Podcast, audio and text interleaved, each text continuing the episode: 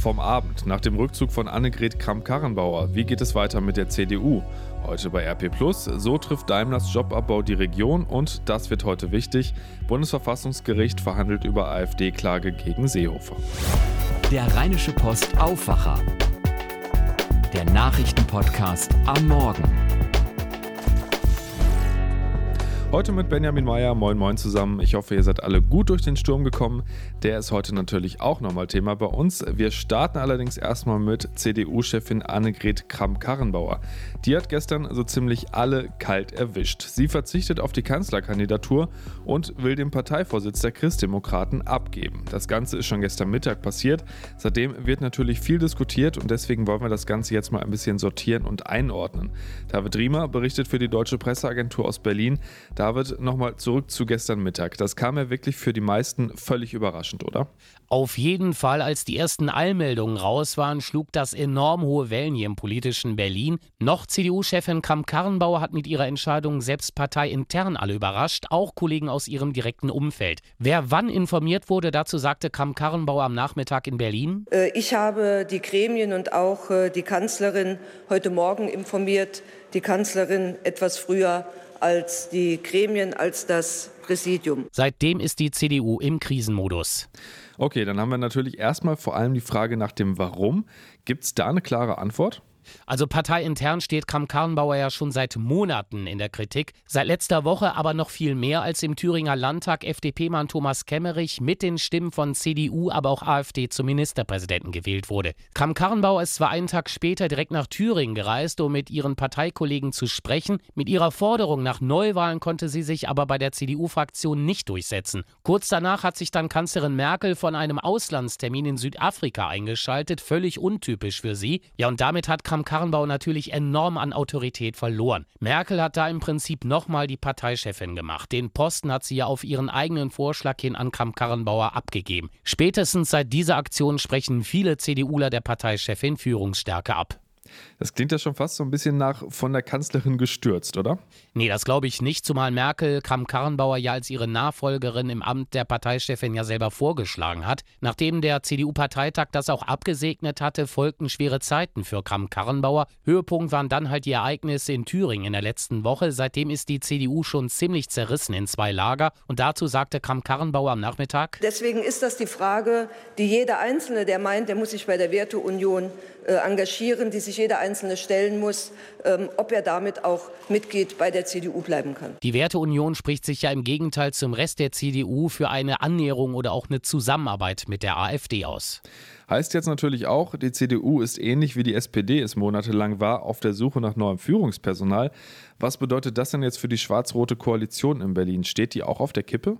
Also ich sag mal so, noch nicht. Am Nachmittag hat sich die SPD-Spitze um Saskia Esken und Norbert Walter Borjans natürlich dazu vor der Hauptstadtpresse geäußert. Ja, und Walter Borjans sagte das gleich am Anfang seiner Rede dazu. Die Vorgänge an der Spitze der CDU sind sehr besorgniserregend. Und dann noch das hier. Die CDU befindet sich in einem Richtungsstreit und sie ist seit längerem erkennbar führungslos. Kramp-Karrenbauer selbst ist davon überzeugt, dass die Ereignisse in der CDU-Führung nicht zum Bruch der GroKo führen werden. Schließlich sei sie ja noch Parteichefin und zwar so lange, bis ein neuer CDU-Chef oder eine neue CDU-Chefin gefunden ist, der oder die dann auch Kanzlerkandidat der Union werden könnte. Da will die CSU als Schwesterpartei natürlich auch noch ein Wörtchen mitreden. Denkbar wäre natürlich auch ein CSU-Kanzlerkandidat, nämlich CSU-Parteichef Markus Söder.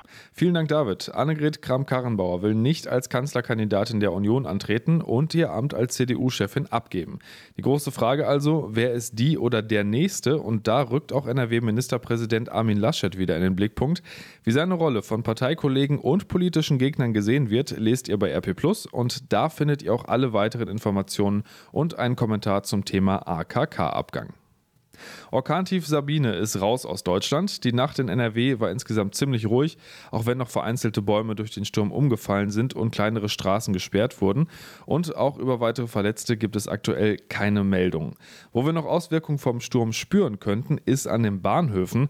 Die Deutsche Bahn hat zwar gestern Nachmittag den Fernverkehr wieder aufgenommen, warnt aber selbst davor, dass der auch heute teilweise noch eingeschränkt sein könnte und dass es heute ziemlich voll werden könnte in den Zügen. Vor dem Weg zum Bahnhof also am besten sicherheitshalber nochmal checken, ob wirklich alles so fährt wie geplant. Und damit sind wir bei dem, was ihr heute bei RP Plus und in der gedruckten Ausgabe der RP liest. Da bleiben wir nochmal kurz bei Sabine. SPD und Grüne kritisieren jetzt nämlich das NRW-Schulministerium für den Umgang mit dem Sturm. In vielen Städten waren Kitas und eben Schulen gestern ja geschlossen geblieben. Es gab aber eben keine Regelung für ganz NRW und da hat die Grünen-Politikerin Sigrid Bär unserer Redaktion gesagt, bei der Wetterlage und der zu erwartenden Verkehrslage hätte es eine landesweite Vorgabe geben müssen. Das Schulministerium hatte die Schulen am Freitag darauf hingewiesen, dass die Kommunen zusammen mit den Schulleitern entscheiden können, ob Unterricht ausfällt oder nicht und sagt jetzt auch, eine Entscheidung für das ganze Bundesland sei rechtlich gar nicht möglich gewesen. Mehr dazu und natürlich auch zu den Auswirkungen des Sturms bei RP Plus und auf der Titelseite der Printausgabe. Außerdem lest ihr bei RP Plus und im Wirtschaftsteil heute, wie der geplante Jobabbau bei Daimler auch unsere Region treffen könnte. Sparprogramme, Probleme bei der Elektromobilität. Es läuft im Moment alles andere als rund beim Stuttgarter Automobilbauer und deshalb will Vorstandschef Kelenius beim Personal wohl mehr als 1,4 Milliarden Euro einsparen. Weltweit soll laut einem Bericht des Handelsblattes bis zu 15.000 Stellen wegfallen. In Düsseldorf arbeiten aktuell rund 6.600 Beschäftigte für den Konzern.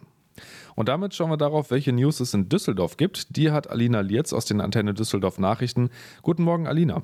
Guten Morgen, Benjamin. Also bei uns geht es heute um die Reaktion zum angekündigten Rücktritt von Annegret Kramp-Karrenbauer. Wir haben mit lokalen Politikern gesprochen und gefragt, wen sie sich denn als Nachfolger vorstellen können. Dann ist besonders interessant für Düsseldorfer Eltern, deren Kinder im Sommer auf eine weiterführende Schule wechseln.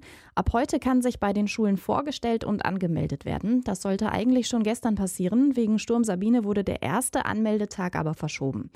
Außerdem werden in Düsseldorf aktuell Unterschriften gesammelt. Das Bündnis Wohnen bleiben im Viertel möchte so erreichen, dass die Mieten in Düsseldorf endlich mal aufhören zu steigen. Der Rückzug von Annegret Kramp-Karrenbauer an der CDU-Spitze sorgt auch in Düsseldorf für Diskussionen um ihre Nachfolge.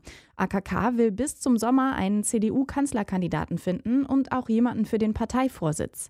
Antenne Düsseldorf-Reporter Arne Klü weiß mehr. Es könnte ein NRW-Derby werden, glaubt der Düsseldorfer CDU-Chef Thomas Jatzombeck. Er spielt damit auf Friedrich Merz und Jens Spahn an, die bei der Wahl zum CDU-Vorsitzenden Ende 2018 von Kramp-Karrenbauer geschlagen wurden. Merz und Spahn kommen beide aus NRW. Jatzombeck würde es aber ausdrücklich auch begrüßen, wenn NRW-Ministerpräsident Armin Laschet antreten würde.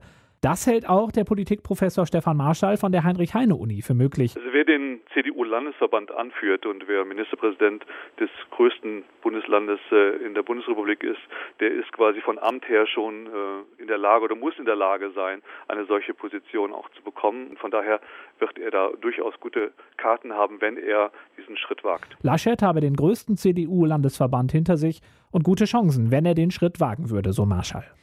Ein ganz anderes Thema. Für tausende Düsseldorfer Schüler und ihre Eltern beginnt ab heute eine spannende Woche, denn bis Donnerstag müssen sich die Viertklässler an einer weiterführenden Schule anmelden. Leider bekommen die Kids nicht immer ihren Wunschplatz. Vor allem Gymnasien müssen Schüler häufig ablehnen, weil hier einfach zu viele Schüler hinwollen. Mittlerweile will fast jeder zweite Viertklässler auf ein Gymnasium wechseln. Nach Karneval erfahren die Eltern dann, ob es geklappt hat oder ob sie ihr Kind woanders anmelden müssen. Alle Termine stehen auch nochmal zum Nachlesen auf antennedüsseldorf.de. Und zuletzt geht es bei uns heute um ein neues Bündnis. Fast 40 Düsseldorfer Organisationen haben sich zusammengetan und sammeln Unterschriften. Sie fordern strengere Regeln für Hausbesitzer. Viele heben nämlich ständig die Mieten an, zum Beispiel für Modernisierungsarbeiten, die eigentlich Instandhaltungsarbeiten sind. Und das ist verboten. Deswegen soll die Stadt das jetzt kontrollieren. Kritiker bemängeln die Idee, zu viel Bürokratie und Kosten von einer Million Euro pro Jahr für die Stadt. Ben Klar vom Bündnis entgegnet? Natürlich wird die Stadt einen Mehraufwand haben, aber ich glaube, dazu wäre die Stadt auch verpflichtet, ihre Bürgerinnen und Bürger vor eben solchen Mietsteigerungen und letzten Endes unter Umständen auch aus dem Vorzug aus Düsseldorf zu bewahren. Die Unterschriften werden übrigens nur auf Papier gesammelt, die Listen kann man sich aber im Internet runterladen. Und mehr Infos und Nachrichten gibt es auf antennedüsseldorf.de und natürlich auch immer um halb bei uns im Radio. Vielen Dank, Alina. Und dann schauen wir natürlich noch, was heute wichtig wird. US-Präsident Donald Trump ist mittlerweile im vierten Jahr seiner Amtszeit angekommen. Heißt, dieses Jahr wird wieder gewählt. Dass er von den Republikanern aufgestellt wird, ist eigentlich reine Formsache. Bei den Demokraten sieht das aber ein bisschen anders aus mit den Kandidaten. Heute geht es in die zweite Runde der Vorwahlen. Nachdem Pete Buttigieg im Bundesstaat Iowa knapp gewonnen hat, geht heute in New Hampshire Bernie Sanders als Favorit ins Rennen. Das Ganze Ganze wird jetzt noch ein paar Monate dauern. Im Juli bestimmen die Demokraten dann final, wen sie gegen Donald Trump ins Rennen schicken.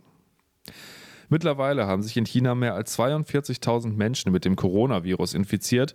Etwas über 1.000 sind an der Lungenkrankheit gestorben. Heute kommen Experten der Weltgesundheitsorganisation WHO zusammen, um über die wichtigsten Fragen rund um das Virus zu beraten. Bei der zweitägigen Konferenz geht es vor allem um Therapien, darum, woher das Virus kommt, wie es übertragen wird und um mögliche Impfungen.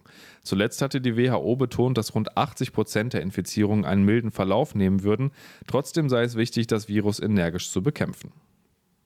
Der Brexit ist durch, Großbritannien ist aus der EU ausgetreten. Das heißt aber noch lange nicht, dass das Thema wirklich komplett abgehakt ist. Das EU-Parlament berät heute darüber, wie die Beziehungen zu Großbritannien in Zukunft aussehen sollen. Die deutsche EU-Kommissionschefin Ursula von der Leyen will den Abgeordneten heute Vormittag ihre Linie für die Verhandlungen mit London präsentieren. Das Parlament wird wohl in einer Resolution direkt einen schärferen Kurs fordern. Das Bundesverfassungsgericht verhandelt ab heute über eine Klage der AfD gegen Bundesinnenminister Horst Seehofer. Der hatte sich in einem Interview kritisch über die Partei geäußert. Weil der Text auch gut zwei Wochen auf der Homepage seines Ministeriums stand, wirft die AfD Seehofer vor, sein Ministerium zur Verbreitung einer parteipolitischen Aussage genutzt zu haben. Seehofer hatte der Partei staatszersetzendes Verhalten vorgeworfen. Mit einem Eilantrag war die AfD 2018 gescheitert. Ein Urteil wird es wohl erst in einigen Monaten geben. Alle zwei Wochen stirbt in Deutschland ein Fahrradfahrer bei Abbiegeunfällen mit Lastwagen, weil Radfahrer im toten Winkel eines LKWs immer wieder übersehen werden. Mittlerweile werden LKW in einigen Städten mit sogenannten Abbiegeassistenzsystemen ausgestattet, um genau das zu verhindern. Flächendeckend ist das aber noch lange nicht. Und um tödliche Unfälle in Zukunft zu vermeiden, hat der Allgemeine Deutsche Fahrradclub zusammen mit dem Bundesverband Güterverkehr, Logistik und Entsorgung ein Forderungspapier mit konkreten Maßnahmen aufgestellt. Und das wird heute in Berlin vorgestellt vorgestellt. Und heute ist Safer Internet Day. Wir sind immer mehr online und haben immer mehr Daten über uns im Netz. Und damit steigt natürlich auch das Risiko, dass solche Daten von Kriminellen abgegriffen werden. Das kann dann schon mal damit enden, dass für die Daten eine Art Lösegeld erpresst wird. Sich dagegen zu schützen, ist nicht immer ganz einfach. Und deshalb gibt es heute bei RP Plus einen großen Überblick, wie wir unsere Computer am besten gegen Schadsoftware schützen können, welche Virenscanner am besten funktionieren und alles zum Thema Passwörter. Gute Nachricht zum Schluss: Gratis-Software ist nicht unbedingt schlechter als kostenpflichtig. Richtige.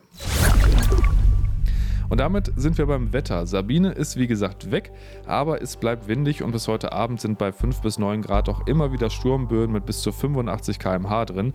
Insgesamt bleibt es eher ungemütlich mit einzelnen Schauern und Gewittern und im Bergland kann es auch Schnee geben und glatt werden. Im Laufe der Nacht wird das mit den Schauern dann weniger, bei 3 bis 1 Grad. In Hochlagen geht es runter auf minus 2 und morgen sieht es dann ziemlich genauso aus wie heute. Das war der Rheinische Postaufwacher am Dienstag, den 11.02.2020. Ich wünsche euch einen guten Start in den Tag. Mehr bei uns im Netz www.rp-online.de